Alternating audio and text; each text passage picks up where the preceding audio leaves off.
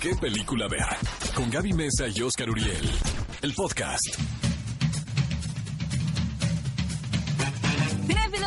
Bienvenidos a un nuevo episodio de ¿Qué película ver? Un programa de Cinépolis aquí en XFM 104.9. Qué bonito día, sábado sensacional para irse al cine, por supuesto, o quedarse en su casa, porque no disfrutar una película en Cinépolis Click. Y por supuesto, como siempre, en cabina me acompaña Oscar Uriel. Gaby Mesa con Z, feliz sábado. Amigos, hoy es día del pollo frito, ¿lo pueden creer?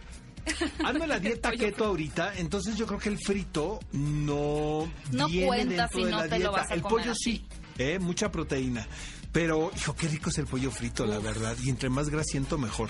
Pues yo ya no como carne tampoco, pero Mm, ta, compraré algo de tofu eres. para Ya festejar el día del pollo frito. Y también cumpleaños Sylvester Stallone. ¿Cuántos, cuántos le calculas, Oscar? Eh, 73 Ay, ya. años, es que me lo sé todo. Sí, sí. Fíjense que le acaban de hacer un homenaje a Sylvester Stallone en el Festival de Cannes y provocó como mucha controversia. Obviamente los organizadores lo hacen precisamente Para provocar eso, ¿no? controversia. Entonces aquí le- aquí vamos a homenajear pues a Sylvester Stallone, pues muy merecido, ¿eh? Y la verdad dicen que el homenaje estuvo increíble. ¿Te acuerdas que Paz Vega nos platicó de eso? Porque Ay, es fue a presentar pietaje de la nueva película de Rambo, donde México juega un papel importante, pero ella lo acompañó en la ceremonia de homenaje en el Festival de Cannes. O sea que el señor Sylvester Stallone iba muy bien acompañado, ¿están de acuerdo? va? Totalmente. Amigos, tenemos un programón loco. loco. Están con nosotros estas dos actrices que aparte que son talentosísimas, son grandes amigas, Joana Murillo y Adriana Llaveres, forman parte de este movimiento que se llama Ya es hora. ¿Y qué tiene?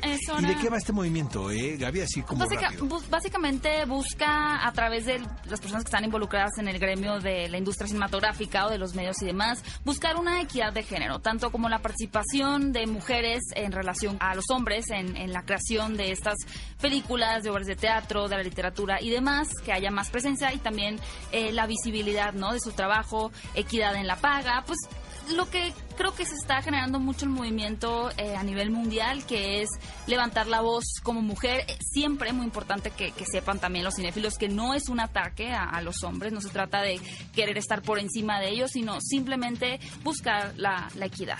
Así es, amigos, van a estar estas dos actrices para que nos platiquen de qué va este movimiento y tenemos una entrevista exclusiva con Jake Gyllenhaal y Tom Holland por Spider-Man Lejos de Casa. ¿Qué película ver? Un programa de Cinépolis en XFM.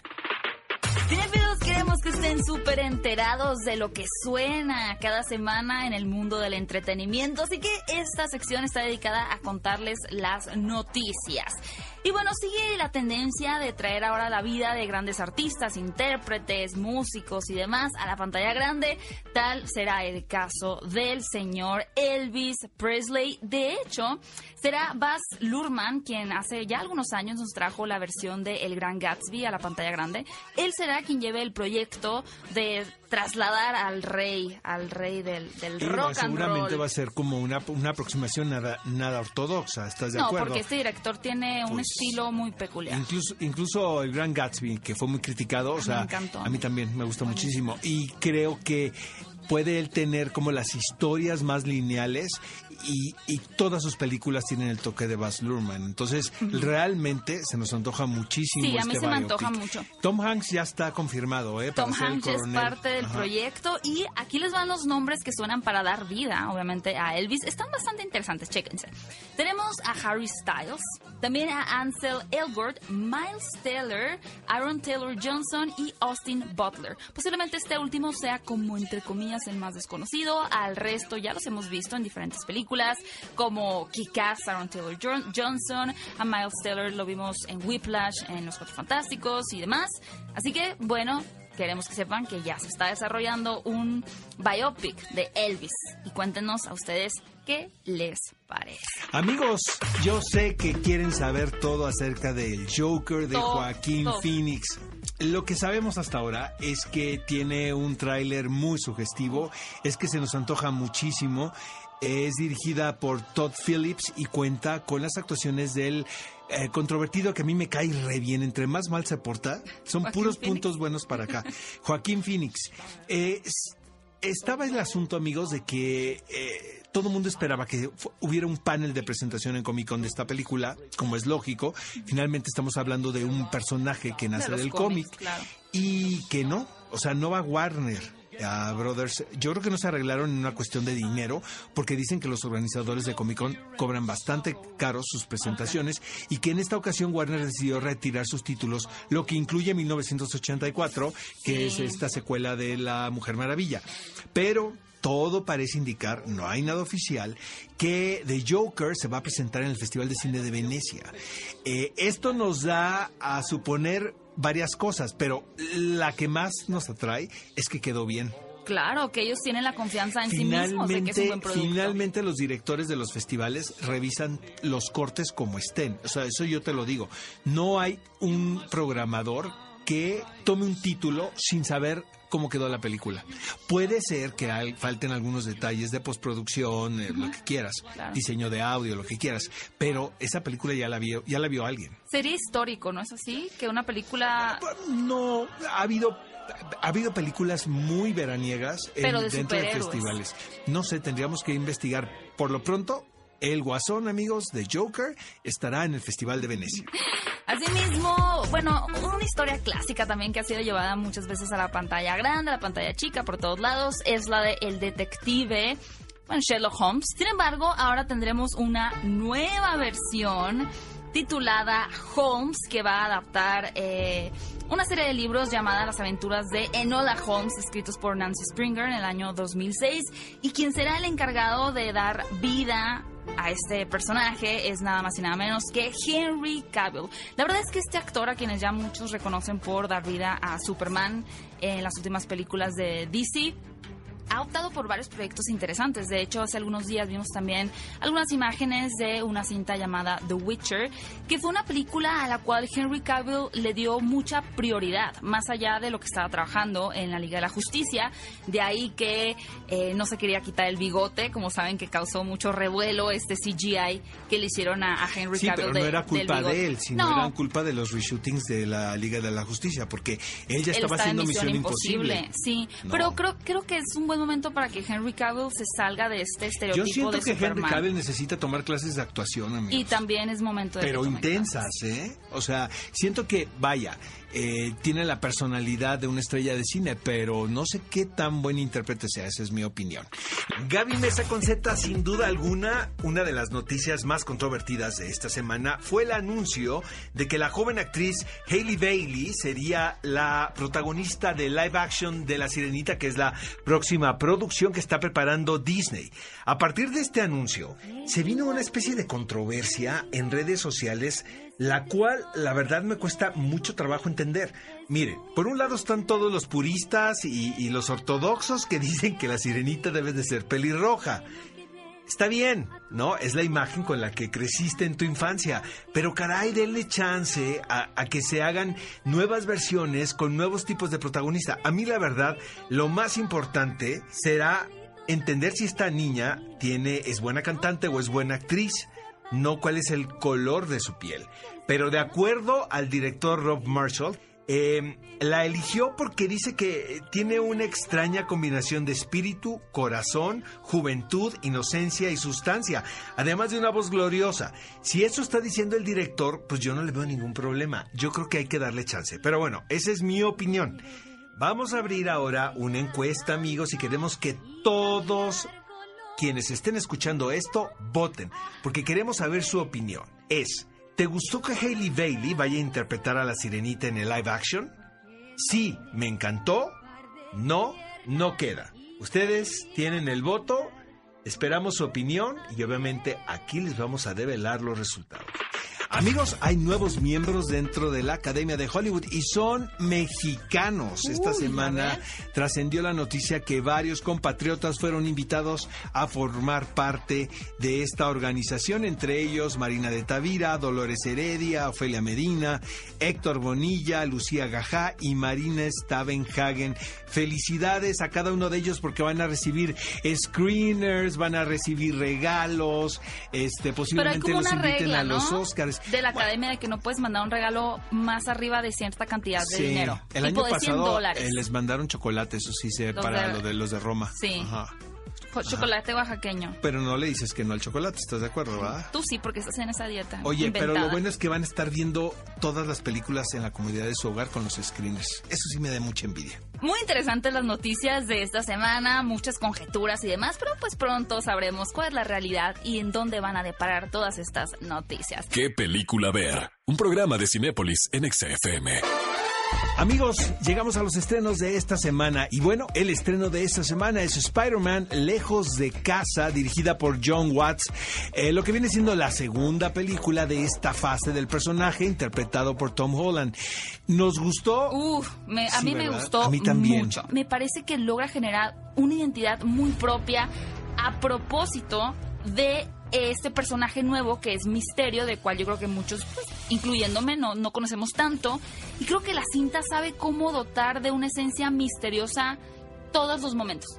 Podemos decir que toda la película es un misterio y que como audiencia logran que entres en esa, como en ese estado, ¿no? Eh, de incertidumbre. Es una película muy impredecible, es una película súper divertida, no sé Oscar, pero yo en ningún momento como que bajé la guardia. Ahí les va, amigos. Yo creo que todas las películas de verano deberían de ser así. Así de sencillo. El, el asunto que se vayan a Europa en este viaje colegial, realmente qué buen pretexto, ¿no? Para sacar la acción eh, de Nueva York. de lugares y- comunes. Exactamente. Y, eh, y bueno, se ve que hay una inversión mucho más grande que en la primera. Sí, se alcanzó. Pero no se pierde. A mí me gusta desde la primera, ¿eh? o sea, desde la, la Pero, película ¿cuál te anterior. gustó más? Me gusta más esta, la verdad. Pero lo que hace John Watts muy bien es, es hacer todos los personajes terrenales. O sea, que realmente tú como espectador te importe las acciones, más allá de su condición de superhéroes o no, ¿sabes? Sino que realmente, por ejemplo, el elemento de la traición, el elemento romántico aquí entre Tom Holland y Zendaya, eh, todo tiene tensión porque el espectador realmente está enganchado de los personajes y de la historia. Aquí lo que hace muy inteligente John Watts es crear este ambiente familiar entre el espectador y lo que está viendo. La verdad, muy recomendable, amigos. Spider-Man Lejos de Casa, definitivamente, yo te puedo decir que hasta este momento es mi película favorita del verano. O sea, de entretenimiento, ¿no? Sí, la mía también. ¿Estás de acuerdo? y Chucky. Bueno, Vayan a ver, entonces- en todos los formatos. Pero ha llegado el momento de que, pues, escuchen también qué le contó Jake Gyllenhaal y Tom Holland a Oscar en la visita que tuvieron aquí a México. Oscar tuvo oportunidad de entrevistarlos. Vamos a escuchar un poco de esa entrevista. Y regresamos con los estrenos que nos quedaron pendientes. Jake, eh, te tomó tiempo decidirte a formar parte del mundo de los superhéroes. ¿Por qué fue esto? Ah, these things come to you when they come to you. You're you're ready when you're ready. Las cosas llegan cuando tienen que ser, cuando estás preparado para hacerlo. En particular, sucedieron varias cosas en el universo que me trajeron a esta película. Me topé con Tom justo un mes antes de que me ofrecieran este personaje.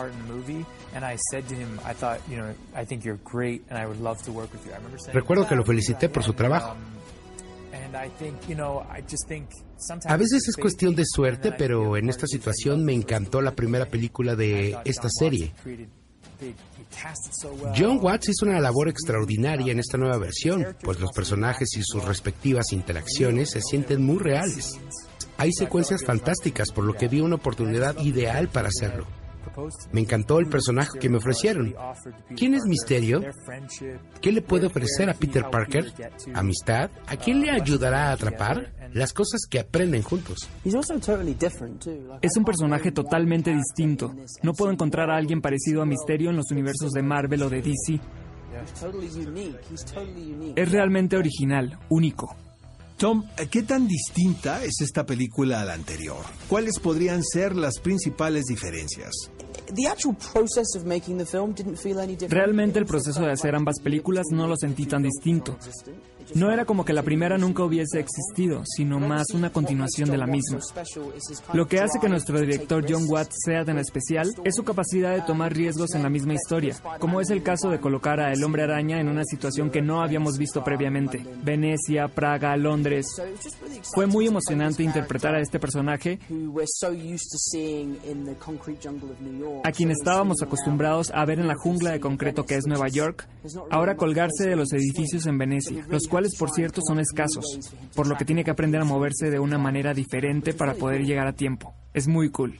¿Les resulta más fácil rodar en Nueva York o en cualquier lugar de los Estados Unidos que en locaciones europeas? Filmar en Venecia viene con una serie de desafíos. Todos llegamos a trabajar en barcos, comemos en embarcaciones, hay mucha gente, muchos turistas. Hubieron muchos retos en este rodaje. El equipo que teníamos en Atlanta también era excelente como el londinense. No sé si es más fácil o complicado. Sin embargo, filmar en Venecia, aunque es bellísimo, requiere de cierta pericia. Bien amigos, pues ellos fueron Jake Gyllenhaal y Tom Holland en exclusiva para qué película ver en lo que es la cinta hasta este momento de la temporada Spider-Man Lejos de Casa.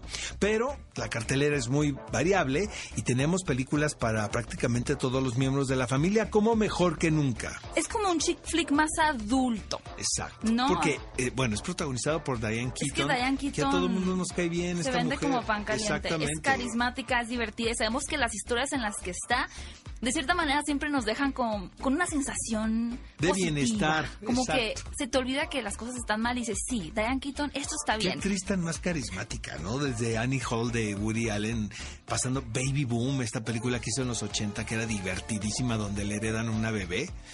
Y, este, y bueno, First White Club, bueno, todas. A mí me gusta mucho eh, Alguien tiene que ceder y creo que va un poquito por ese tono, ¿no? Que es como una comedia más madura, que está hablando de cómo la edad no es, es un retractor o, una barrera para poder dejar de hacer las cosas que te gustan. En este caso, la cinta que lleva el título de Mejor que Nunca nos va a hablar de este personaje, interpretado por Diane Keaton, que es Marta, que se va a unir a un grupo en donde van a entrar a competencias de porristas. Es como la versión eh, adulta. De Bring It On. Ajá, o de personas más grandes de, de Bring It On, esta comedia con Kristen Dunst y demás.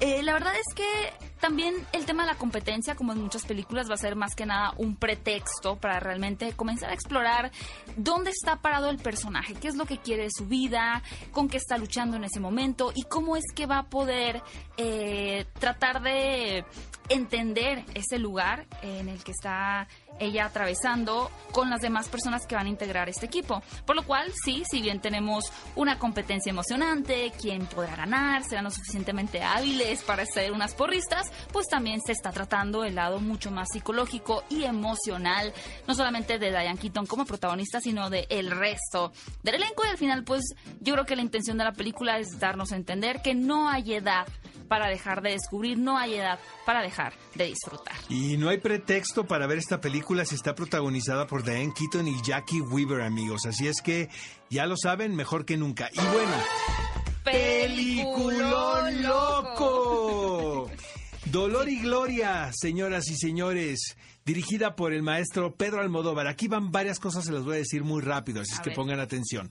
Siento que a mí en lo personal me gusta más el Pedro Almodóvar de ahora que el de antes. Y siento que esta película eh, en esta película presenta una, un, momento muy, muy especial dentro de su carrera. Aquí el retrato que hace es una película sumamente autobiográfica, eso no, no hay duda alguna. Eh, Antonio Banderas interpreta su alter ego. Y lo que representa Pedro Almodóvar aquí es un hombre atrapado en una gran depresión, es un artista, un director de cine, atrapado en una gran depresión eh, que trata de buscarle sentido a su vida en un momento donde padece de enfermedades físicas, o sea, que, que ¿no? que le provocan dolor y en donde ve también una oportunidad de reencontrarse con varios personajes que tiene muchos años que no ve. Es una delicia de película, es de verdad un trabajo de un gran director de cine. Te quería preguntar, para los cinéfilos que nos escuchan, que tal vez no han visto ninguna película de Almodóvar, ¿es necesario? No importa. 0%. No importa. Ahora, lo que van a ver es una película así, muy, muy personal y muy descarnada. Obvio, hay toques de comedia, pero realmente sí es- estamos frente a una obra mayor y Antonio Banderas eh, le dieron el premio al mejor actor en, en la pasada edición del Festival de Cannes. Muy merecido, digo, no vi el resto de la competencia, pero por lo que yo aprecié en esta película, eh, siento que Antonio Banderas también está en su mejor momento como actor. Wow. Probablemente incluso nos estamos adelantando muchísimo, pero pueda ser considerado Banderas en la categoría de mejor actor en la carrera del Oscar, porque ya hay una apertura y lo hemos Sí, visto a películas no habladas en inglés. Amigos, Dolor y Gloria de Pedro Almodóvar es una gran recomendación para este fin de semana.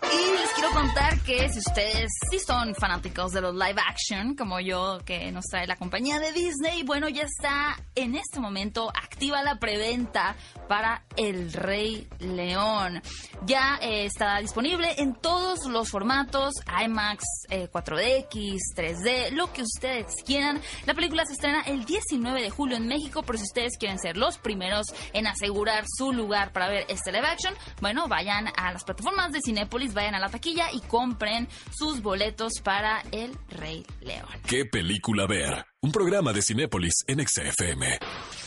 Los protagonistas, sus creadores, de la pantalla grande a tu radio. La entrevista en ¿Qué película ver? de Cinépolis en XFM. Cinéfilos, tenemos en este momento a dos mujeres que nos acompañan para hablar de un tema por demás pertinente e importante en este momento que estamos atravesando como sociedad, no solamente en el entretenimiento, eh, el cine mexicano y demás, sino a nivel mundial. Está con nosotros Joana Murillo y Adriana Llabres. Bienvenidas.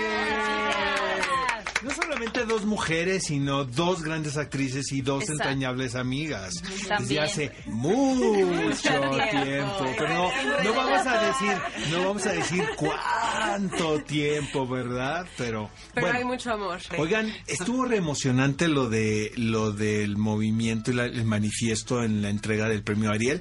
De hecho, nosotros ya sabíamos y se nos advirtió, se nos dijo, oigan, va a haber este momento muy especial que eh, consta de esto. Y esa parte, esa franja eh, de- del horario realmente se programó con respecto a eso. Gracias, gracias por el Pero apoyo. les voy a decir una cosa, a mí la verdad se me erizó la piel. Platíquenos de qué va el movimiento para quien no sepa cómo se llama y en qué consiste todo esto. Pues mira, eh, todos ya sabemos lo que pasó con el Me Too. El que no lo sepa, pues estuvo medio perdido porque fue algo que explotó con muchos eventos eh, muy lamentables, pero otros muchos como este, que surgió de ahí, eh, muy afortunados. Nosotras estamos en una situación privilegiada y realmente no sentimos tanto lo que sucede en las que no son tan privilegiadas. Entonces, eh, se- nos empezaron a acercar chavas de todos lados, a, a varias en distintas formas, y empezamos a cuestionarnos cosas.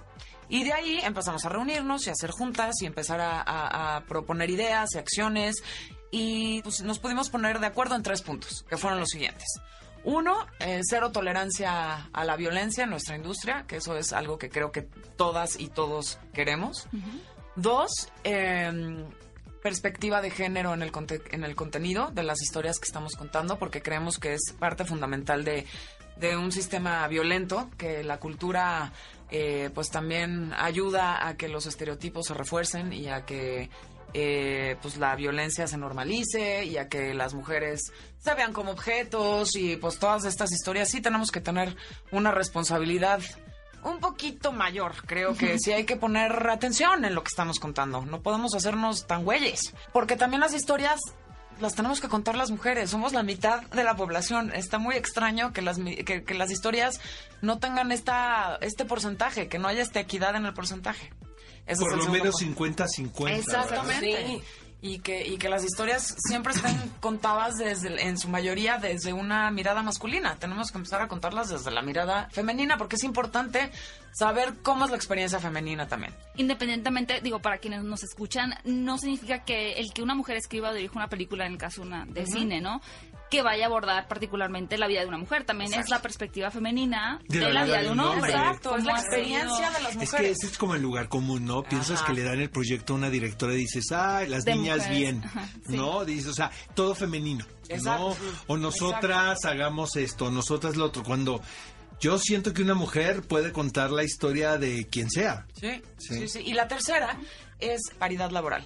Porque, pues sí, hay una brecha muy grande en esta industria en donde los hombres ganan mucho más que las mujeres en puestos iguales. Iguales. Y también en puestos de poder las hay una, un número mayor de hombres en, en- en estos puestos y pues es necesario abrirle la oportunidad a las mujeres porque no es una cosa de capacidad. Que, que la obra se llame Medea. Le pagan más al marido de Medea que a Medea, Pues, ¿no? O Casa de Muñecas, ¿no? Le pagan más al, al personaje, de- al que hace el personaje del marido que, que- que al que hace Nora. Sí. ¿Estás de acuerdo? No. O sea, No, eso no no, eso- acuerdo. eso tiene ¿Estás que pasar. que sí está Acá eso pasa así, pero de que tenga que pasar, no. Y a mí algo que me emociona mucho de esto es que no es una guerra en- entre sexos. Es protegernos entre mujeres y apoyarnos entre nosotras para poder crear nuevas historias y, y terminar con la violencia desde, desde otro ángulo. No, no es... No es, una, no es una lucha, es protección. Sí, y es empezar a contar nosotros también las cosas que nos pasan, a cambiar la narrativa. En los medios de comunicación también es muy importante empezar a tener estos nuevos discursos, porque ya también estamos hartas y hartos de oír el mismo choro y de la misma gente. Entonces creo que también ya es hora de empezar a tener ángulos distintos. Ya es hora. Les voy a explicar algo y, y es como un, un pensamiento que traigo. Siento que estamos todos viviendo un momento muy particular en la vida con respecto a prácticamente todo, socialmente, económicamente, em, culturalmente, de identidad también. Hay mucha confusión, como dice Joana. Sí. Y eh, por, un, por un lado, eso puede provocarnos temor. Claro. Pero también está el otro, que es el de transformar la, la, la experiencia que sea algo emocionante para poder hacer un cambio. Claro. Y que quienes vienen atrás de nosotros, pues puedan heredar un- una sociedad mucho más evolucionada, ¿sabes? Pero sí creo que este momento en la vida, estamos algunos es, paralizados por el miedo. Claro, la, reestructura y el cambio creo que llega a paralizar a la gente, pero cuando te das cuenta de lo necesario que es, no, no nos podemos paralizar, tenemos que avanzar, tenemos que ver hacia adelante y hacia dónde queremos que las cosas estén, porque además esto nos conviene a todos. Exacto. Sí, y un poco eso es de donde surge esto, justo, de no estar paralizados y de tener acciones, aunque sean chiquitas, concretas Exacto. y Desde muy locales. Todo empieza con uno, ¿estás de acuerdo? Con nuestro entorno, en nuestra Claro. casa, desde que te levantas tú, no el de al lado, ¿no? Sí, eso de ser el cambio que quieres ver en el mundo es muy cierto. Y por ejemplo, ustedes tienen ahorita una voz, ¿no? Pueden eh, tener la apertura de ir a diferentes medios de comunicación, hablar un poquito de- del movimiento, de lo que se, se quiere tratar y demás. ¿Qué recomendaciones le darían a todas las mujeres que nos están escuchando que tal vez tienen otros puestos, ¿no? Ya sea Claro. trabajar en una papelería, una Que abogada, no, un arquitecto. que no del de medio. ¿Cómo pueden ellos desde su trinchera, vaya, hacer el Mira, cambio? yo les sugiero que, que platiquen, que se unan con otras mujeres, que, que conversen sobre, sobre estos temas y que empiecen a organizarse. Es difícil de repente si lo ves como algo tan grandote y tan complejo, pero si lo empiezas a ver de a poquito, eh, puedes lograr acciones como la que se lograron el Día de los Arieles. Entonces tenemos que escuchar a todas, que se unan todas. Ahorita tenemos una página web, este que es el registro, es de mujeres en la industria, pero eh, este queremos que todas las mujeres que trabajan en esta industria se puedan inscribir y mandar mail del- de, las cuestiones que tengan para que las, en las asambleas que vamos a empezar a tener se- podamos llegar a acuerdos. Y es ya es hora Niñas, pues aquí en qué película ver nos unimos Gracias. al 100 100%. en Ya es hora Gracias. y cuenten con nosotros para lo que necesiten y vamos a estar muy pendientes de todo. Chinita. Este, y vamos a empezar todos por crear, ¿no? ambientes laborales agradables, de equidad, ¿no? De pues de justicia también, así. Claro. ¿Qué película ver? Un programa de Cinépolis en XFM. Toma 5. Top 5 de películas que no te puedes perder. ¿Qué película ver de Cinépolis en XFM? Estamos de qué película ver, un programa de Cinepolis y sabemos que muchos de ustedes a veces no tienen el tiempo tal vez para ir al cine y quieren quedarse en su casa, pero no dejar de disfrutar de una buena película, por lo cual tenemos esta sección llamada Toma 5, son películas que pueden ver en la plataforma de Cinepolis. Click. El toma 5 de este día se llama Héroes sin capa, aquellas películas que nos demuestran que los seres humanos no necesitan tener superpoderes para ser parte de grandes hazañas o momentos. Me gustó tu elección, geniales. Gaby, ¿eh? ¿Sí te gustó? Sí, sí, sí. Pasé la prueba. Sí. Es la primera película protagonizada por Jake Gyllenhaal, se titula Más fuerte que el destino. Esta película está basada en hechos reales, eh, suceden justo después del atentado del maratón de Boston en el año 2013 que dejó una cantidad de personas devastadas que sufrieron muchas secuelas, no solamente físicas, sino psicológicas, hubo muertes y demás, pero dentro de toda esta tragedia surge un personaje que es Jeff Bobman, uno de los sobrevivientes a este ataque, que de cierta forma se va a volver en un símbolo de esta supervivencia y de cómo Estados Unidos como nación a través de él canalizan este sentimiento de no nos vamos a rendir, vamos a salir adelante, pero lo que me gusta de esta película es que no es sumamente patriótica, no se trata solamente de enaltecer este sentimiento, sino de ver al ser humano tal cual, el decir, ok, sí soy un símbolo para ustedes, pero a mí me está costando un trabajo terrible el haber pasado por esto y ahora tener que ser presentado como un héroe. La segunda se trata de una cinta española dirigida por Javier Fesser y llamada Campeones. ¿Qué tenemos aquí? Tenemos un personaje que por andar ahí medio de, de baquetón, rompiendo las reglas, tiene que, que pagar con un servicio social al gobierno. Y la forma en la que va a pagar eh, el servicio social es entrenando a un equipo de básquetbol conformado por personas que tienen cierta discapacidad que hace muy difícil que jueguen básquetbol. Lo que es bien interesante de esta película es que podría haber fácilmente caído en el sentimentalismo, en el, ay, sí, el entrenador que conoce al equipo y su corazón se rompe y demás, pero no, el director realmente opta por trabajar esta situación con un humor muy ácido y aquí el personaje los trata como sus iguales. Y eso es lo que hace que se meta en una situación en muchos eh, momentos ocurrentes. Y al final también pues se trata de una cinta de deportes que hace que queramos verlos triunfar, pero va a ser un, un tanto difícil. Así que este héroe sin capa va a intentar llevar al equipo a la victoria. Gran película, la tercera recomendación. Peliculón Peliculón loco, loco, no- señores. el infiltrado del Ku.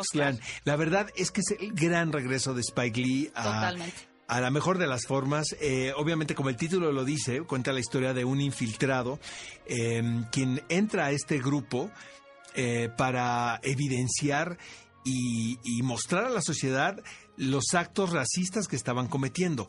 Ahora, lo que hace espléndidamente Spike Lee es utilizar su muy peculiar sentido del humor, porque el tono de la película no es un drama, sino es una cuasi comedia, la verdad, eh, protagonizada por Adam Driver eh, y un gran elenco. De verdad, no se pierdan esta película, porque, como bien dice Gaby, son héroes sin capa. Son miembros de la policía que deciden entrar de infiltrados al Ku Klux Klan. La cuarta recomendación corre por parte de la dirección de Robert Zemeckis. Se titula El vuelo y está protagonizada por Denzel Washington. ¿Qué sucede aquí? Muy a propósito de- del título, como dice Oscar, pues aquí al principio tenemos a un piloto que se convierte en un héroe. Logra hacer una hazaña eh, en el río Hudson antes de que un avión se estrelle. Él logra hacer una ma- maniobra que hace que la tripulación pues salga ilesa de cierta forma. sin Pero- embargo, sin embargo, eso del héroe se lo ponen muy en duda porque al comenzar a analizar el caso, al revisar la caja negra y demás, resulta que se dan cuenta de que el piloto Le interpretado por Denzel Washington chupe, ¿no? podría exactamente podría no haber estado en las mejores condiciones de primer minuto para haber piloteado Tenía una ese avión. pequeña afición, ¿no? Por la Un copita. Exacto. No, pero- Se tomaba dos copitas de más después de la comida, ¿no? Sí, pero antes de volar no era buena idea. No, pues no. Ahora, Solamente no era alcohol, ¿eh? También eran drogas de diseño. Sí, sí. ellos sí. lo van a poder ver en esta película. Importante, está basada en hechos reales, lo que para mí siempre la hace todavía más intrigante. Vean esta película de un gran director, con una gran interpretación, con un hombre que es juzgado justamente o injustamente, pues ya lo van a descubrir en esta cuarta recomendación. Y para terminar, este toma 5, una película también eh, basada en hechos reales y a su vez en un libro de Margot Lee Shetterly, se titula Talentos Hablando de empoderamiento femenino, ¿no? Exactamente. ¿Qué El sucede? encaso. En la carrera espacial, en esta carrera que tuvo Estados Unidos contra los rusos de saber quién llegaría primero al espacio, pues siempre nos retratan la perspectiva de los hombres, ¿no? Como Neil Armstrong, eh, por ejemplo, pues rara vez no vemos a las mujeres. Había mujeres, yo creo que yo por años pensé que ni siquiera había mujeres que habían trabajado en la NASA. Bueno, esta película nos va a hacer ver realmente cómo estas figuras ocultas, también como es, es el título en inglés, tuvieron una parte tan importante y tan activa en realmente haber logrado que estas misiones se cumplieran de una manera exitosa. Por supuesto que ellas tuvieron que pasar por situaciones de racismo, de machismo, de todo lo ismo casi que podemos decir.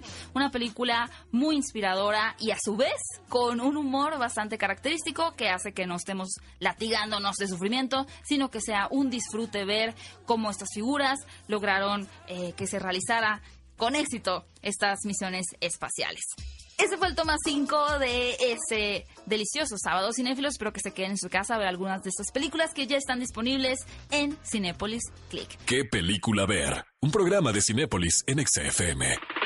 El clásico de la semana ha llegado, amigos. Peliculón loco. Ciudadano Kane de Orson Welles de 1941.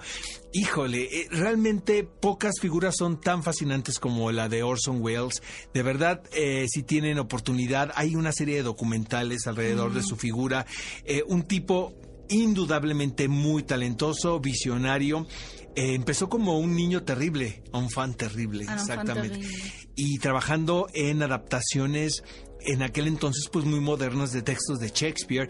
Después este él eh, caracterizó a Falstaff en una película. Te- Tenía una tenía un amor en particular por los textos shakespearianos y eso la verdad me late muchísimo. Eh, pero no solamente se quedó ahí, él hace esta película, la cual fue su ópera prima, su incursión en Hollywood. Imagínate eh, el, el pasaporte de entrada. Nuevamente, sí. Y, y superar este trabajo, pues realmente le costó mucho trabajo porque sí dejó la vara muy alta. Eh, para ponerles en contexto, amigos, era una película un poco tramposa porque él la vendió de alguna manera, eh, pero evidentemente no necesitaba ser muy inteligente o muy, muy listo. Había una crítica muy dura contra uno de los magnates más importantes de ese momento de los medios impresos, quien tenía muchísimo poder, quien anunció que la sola mención de la película estaba prohibida en todas sus publicaciones. El detonador de esta historia es este magnate, Charles Foster Kane, y muere, ¿no? En su castillo, exactamente, pronunciando esa palabra, eh, cuyo significado pues es un enigma durante enigma. toda la película, hasta el final, no les vamos a decir qué representa. Eh, y sí, es una película fascinante de principio a fin. eh, es una película fundamental en la academia también, por, por muchas razones. De verdad, si hoy no tienen nada que hacer, pueden darse el lujo de ver Ciudadano Kane de. Orson Véanla. Welles en Cinépolis Click. Ha llegado el momento de compartirles los resultados de la encuesta. La semana pasada la pregunta era... ¿Qué sabor de palomitas? ¿Gané, Gaby? No, claro que no, es tu favorito. Las opciones eran mantequilla, enchiladas, acarameladas ¿Qué dije yo? o light. Eh, endulzadas, ¿Tú porque dijiste Goldo, ¿ah? acarameladas? Acarameladas. y porque tuviste un Goldo. 22%. Bueno, no hice ningún ridiculazo, ¿no? Yo gané Con mantequilla, con 60%, porque me fui al corazón, a lo básico, a la esencia. Y A perdió las light. A lo aburrido. Perdieron las light. Perdieron las lights. Es que las lights como que... Oye, a mí sí me gustan. Ay, no, pues ya si vas a comer palomitas ya te las comes bien, ¿no? Pues. Como Dios manda, exacto. Tenemos una nueva encuesta que A pueden ver. ir en este momento. Vayan. ¿Cuál es para ustedes el mejor Spider-Man que hemos tenido en A el ver, cine? ¿cuáles son las opciones? Uno, Tobey Maguire. Ajá. Dos, Andrew Garfield. Ajá. Tres, Tom Holland. Ya sé quién. ¿Les digo? Vota. No me ves. eh, ¿Podemos votar lo mismo o no? No, yo voy primero. Yo, señor productor, yo voy primero. Eh, Andrew Garfield. Ah, bueno, Tobey Maguire.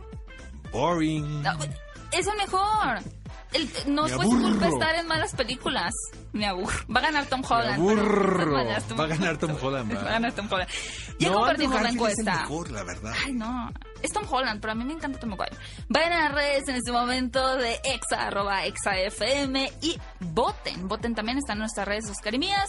Vamos a ver quién, quién gana, quién pierde en el próximo. Voten por Andrew Garfield, programa. amigos. Voten por Tobey Maguire, por favor. Muchas gracias por acompañarnos en este episodio de qué película ver. Y recuerden, si nos acaban de sintonizar, estamos nos en escuchan Spotify. en prácticamente todo el mundo. La verdad, yo he recibido mensajes de todos lados. ¿no? Ya somos internacionales. Sí, nuestro podcast está en iTunes, está en Spotify. Solo busquen Más qué película escuchados, ver. gracias. Más escuchados. Queremos que se escuche más.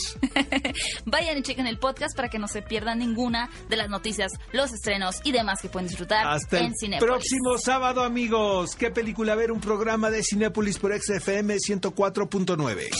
Ve a Cinépolis y utiliza el hashtag qué película ver. Escúchanos en vivo todos los sábados a las 10 de la mañana en Exa FM 104.9.